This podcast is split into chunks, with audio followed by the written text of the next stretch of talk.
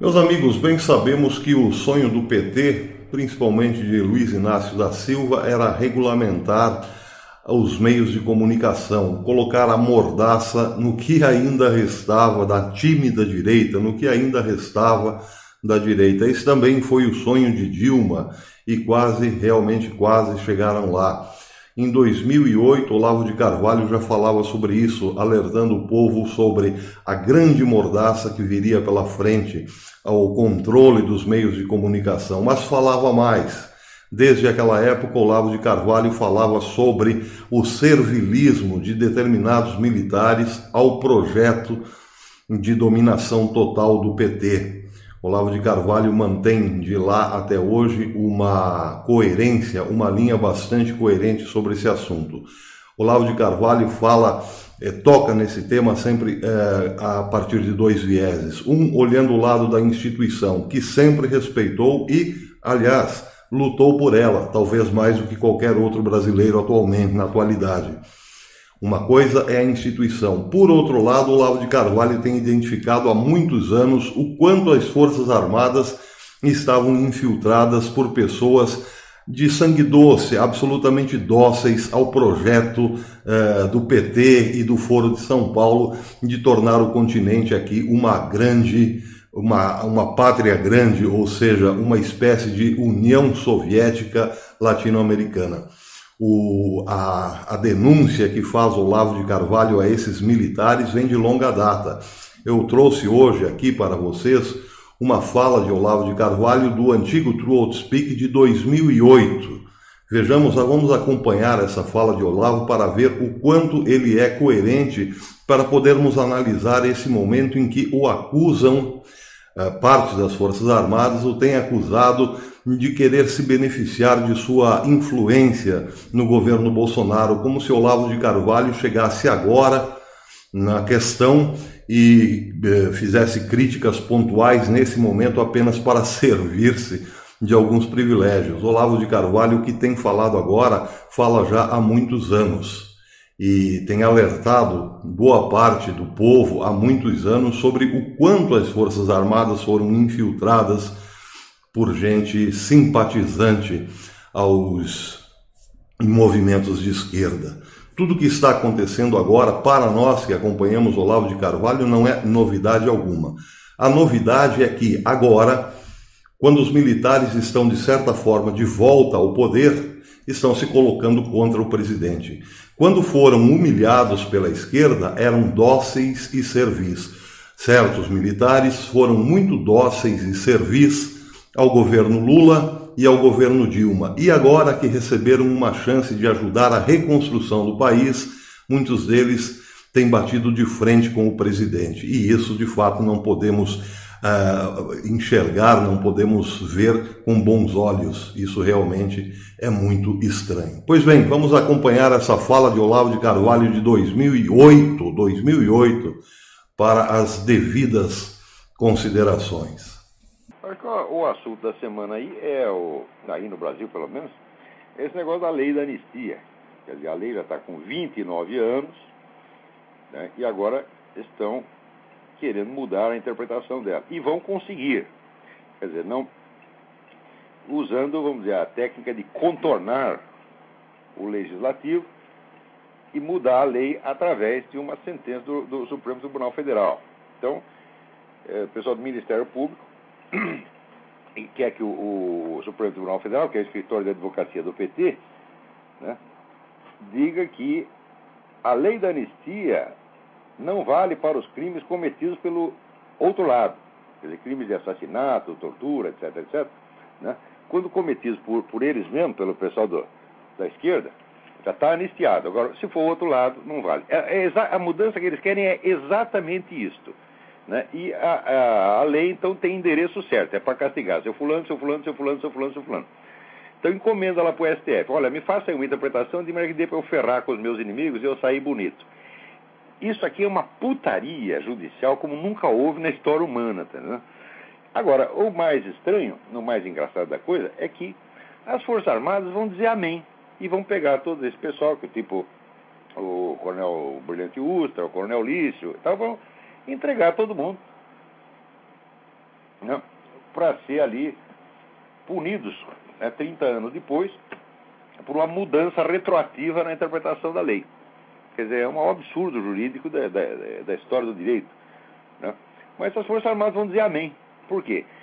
Durante quase 30 anos, tudo o que se publicou de mentira, de difamação contra as Forças Armadas, eu sempre dizia o seguinte: cada uma dessas coisas tem que ser respondida com processo judicial. Não se pode permitir que as pessoas inventem coisas tá certo? contra a, a, instituição mais confiável do país. Quer dizer, sabe que nas pesquisas a instituição que o povo mais confia é sempre Força Armada, mais do que a Igreja Católica. Tá certo? Político, de, Congresso nem se fala, com confiabilidade zero. Tá certo? Mas as Forças Armadas têm um alto grau de, de, de credibilidade popular. Então, se eles querem pegar a instituição vamos dizer, mais respeitada do país e destruí-la por dentro. Então,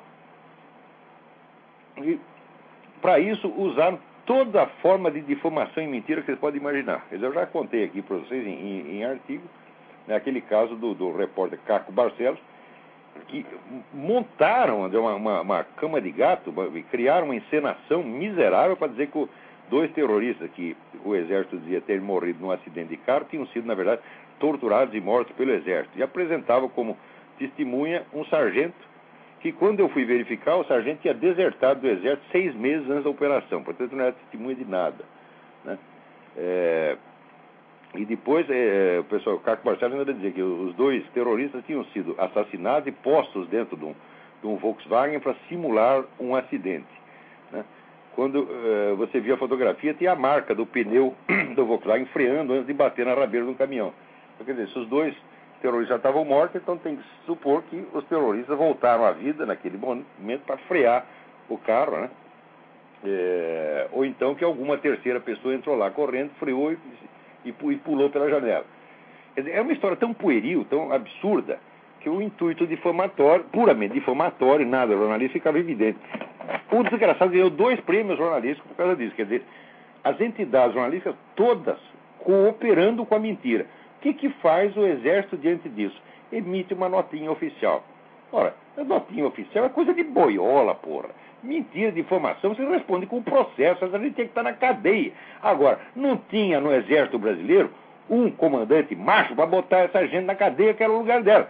Responder com notinha oficial. Ai, o comandante do Exército não gostou. O que, que é isso, porra?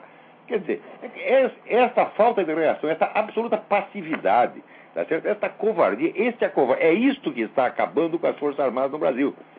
Não é o, o inimigo comunista que está acabando. Não, o comunista está fazendo o serviço dele, que ele está mentindo como sempre que é a única coisa que ele sabe fazer. Agora, se você deixa mentir, né?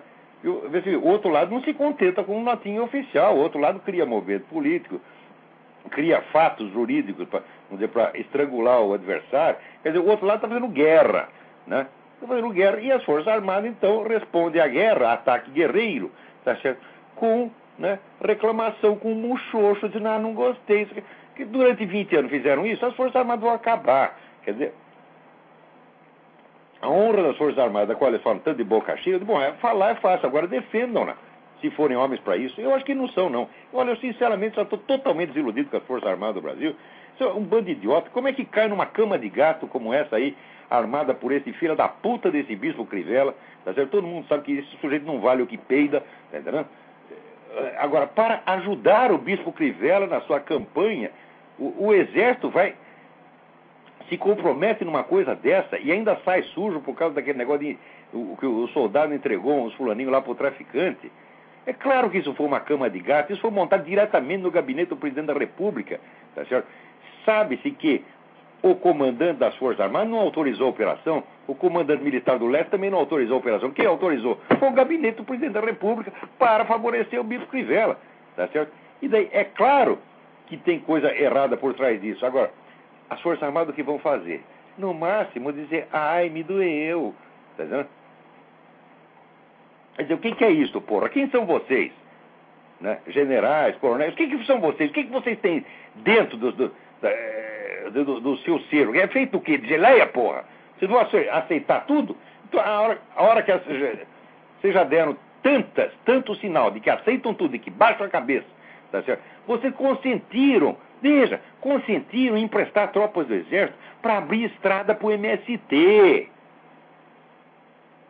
Tá certo? Agora, para fazer propaganda pro Bispo Crivella, e vem falar em honra das Forças Armadas, vão uma merda vocês todos, porra. O que, que há? Muito bem. Então, o que quer que vocês sofram de humilhação? Quer saber? Foi merecido. Foi merecido. merece levar cuspida na cara mesmo, tá entendendo? Porque uh, se uma pessoa não defende sua própria honra, espera o quê? Que o inimigo defenda? Se cada mentira que saiu, eu, eu várias vezes escrevi isso, as Forças Armadas têm que responder à difamação com processo judicial. O Caco Barcelos tinha que estar na cadeia por causa dessa reportagem, não ganhar dois prêmios. Ele tinha que estar na cadeia, quem deu o prêmio para ele tinha que estar na cadeia, e quem publicou a reportagem dele tinha que estar na cadeia. O Exército obteria isso facilmente. Qualquer advogadinho, qualquer estagiário de direito provaria, com os elementos que eu mesmo publiquei, provaria que houve armação, provaria que foi uma operação de difamação proposital, e estariam todos na cadeia. Agora, o, o, se o comando do exército não, vamos dizer, não, não respeita a própria instituição e permite que os outros cuspem em cima dela, e ele só, vamos dizer, é, faz, faz um, um, um muxoxo, assim, que nem mocinha ofendida, ai, tá me ofendendo. Tá... Porra, assim não dá, caralho. Né? Quer dizer, esse país as pessoas já perderam né, totalmente o senso de medida das coisas. Por exemplo, essa turma do exército, quando reclamava disso, sempre chamava essas coisas de revanchismo. Digo, isso não é revanchismo. Revanchismo é uma mera reação passiva, uma coisa que aconteceu antes. Isso é um plano de agressão e de destruição. Quer dizer, você mesmo, você mesmo, a própria vítima, designa o crime como mediante um eufemismo. Revanchismo, caralho, meu filho. Tá certo? Isso é uma operação revolucionária. E vocês chamando de revanchismo, vocês estão tapando seus próprios olhos. É muito pior do que revanchismo é uma operação desmanche. E essa operação está sendo muitíssimo bem sucedida. E vocês estão deixando. Tá certo? Agora, se vocês deixam, depois não vem me falar em honra da instituição, porra. Quer dizer, vocês mesmo, a desonra.